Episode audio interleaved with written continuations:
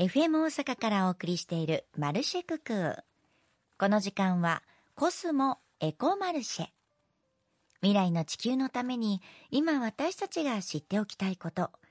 今すぐにできること、そして今やらなくてはいけないこと。このコーナーでは環境活動に取り組む方をゲストに迎え、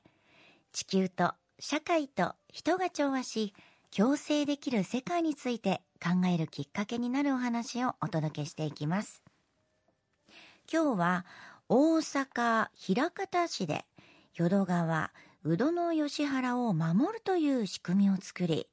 次世代に自然や文化をつないでいけるような活動をされているアトリエメイさんについてのお話です。どんな取り組みをされているのか、アトリエメイ代表の塩田真由美さんに伺います。では早速ですが、塩田さん、このアトリエメイはいつ頃、どのように、どういった目的で立ち上げられたんですか？はい。えーと、私が2007年に片野市っていうところで和紙の明かりでカフェタイムという和紙にこだわったカフェをえー、創業しましてその時に淀川の宇戸の吉原研究所の小山博道先生が来てくださって淀川の吉で紙ができたんだけど、まあ、ここであのお店で取り扱ってくれないかっていうところでそれが一番最初に、えー、うどんの吉原の吉と吉神との出会いになりますね。えっと、そのカフェで、まあ、いろいろと和紙の明かりとか、それから紙の商材、まあ、商品が置いてあったので、まあ、そこで吉紙を取り扱いさせていただいてそこから、えー、枚方の、えー、アトリエメイというギャラリーに3年後移っていくわけなんですけどそれはまあひとえにうどんの吉原の研究者の小山先生が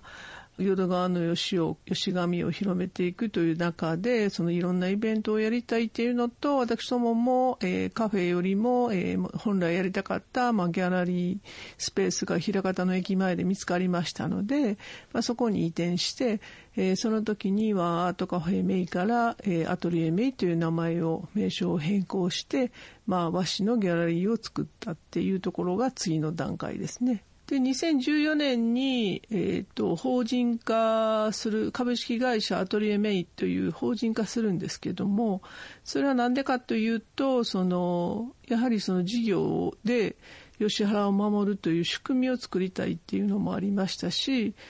ただただその作家さんを紹介したりとかそういうことではなくて自分自身で何かやっぱり吉井で事業を起こさないと吉原が守れない。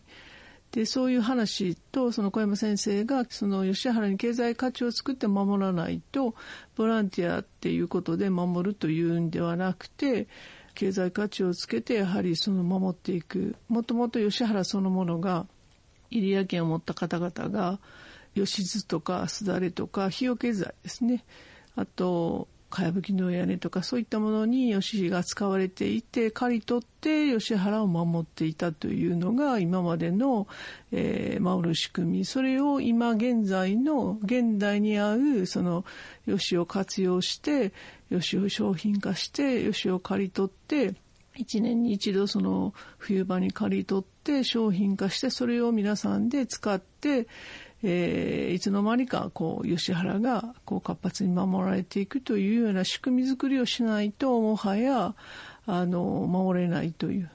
ことがあの分かりましてでそれでぜひその事業をまあやってみたいっていう思いで、えー、2014年に、えー、一番最初にオープンしてから7年後に法人化したっていうことになります。なるほど。よくわかる説明、本当にありがとうございます。やっぱり、うどの吉原を守る仕組みを作って、そこから次世代につなげていくって大切なことやなって、お話聞いてて思いました。それでは、塩田さん、今回このうどの吉原がかなりキーワードになってると思うんですが、なぜ、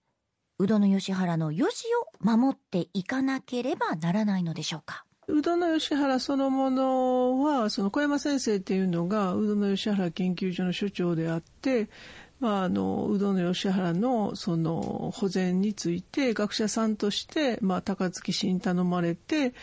まあもうその時でも40年ぐらい入っておられたと思うんですけど、まあ、活動されてる中で吉そのものは水質を浄化したりとか群生しますのでその植物でもありますので二酸化炭素を吸収したりとかそれから群生しておりますのでそれが多様な生物とか植物がその吉原に住み着いて、まあ、それが結果その生態系を守っているっていう重要な役割を果たしているっていうのを聞きました。でまあ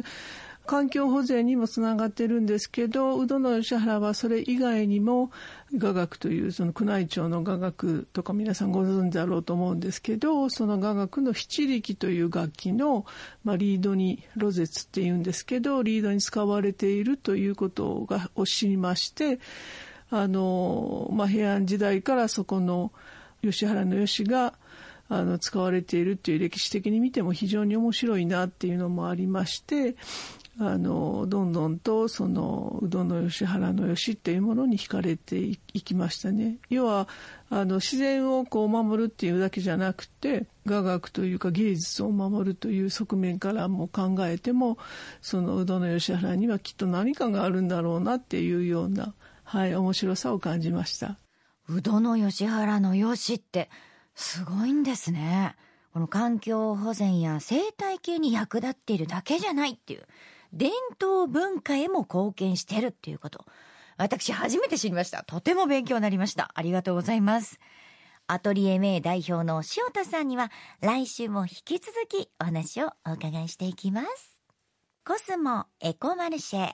今週はアトリエ名代表の塩田真由美さんにお話をお伺いしました。来週も宇戸の吉原の吉を守るために取り組まれていることについて聞いていきたいと思ってます。そしてこのコーナーでは皆さんからのメッセージをお待ちしております。えー、奈良からピスタチオアイスさん、メッセージありがとうございます。すぐに成長してサイズアウトしてしまう子供たちの制服は、ご近所で声を掛け合って譲り合いをしています。思い出の制服を捨ててしまうのはなんだか切ないので、また着てくれる人に譲ることがエコにもつながる。そして譲る方も嬉しいです。いいね、いい取り組み。そうなんですよ。捨てなくていいんです。譲った方がいいんです。譲られた方も嬉しいしね。これも本当にエコにつながると思います。このように皆さんからのメッセージまだまだお待ちしております。まあ、これまでにコスモアースコンシャスアクトクリーンキャンペーンに参加したことがあるよという方、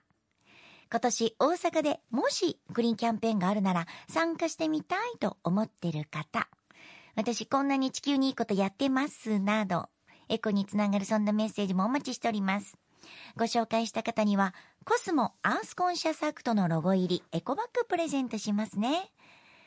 コスモエコマルシェのコーナー。来週もゲストの方をお迎えしてお送りいたします。お楽しみに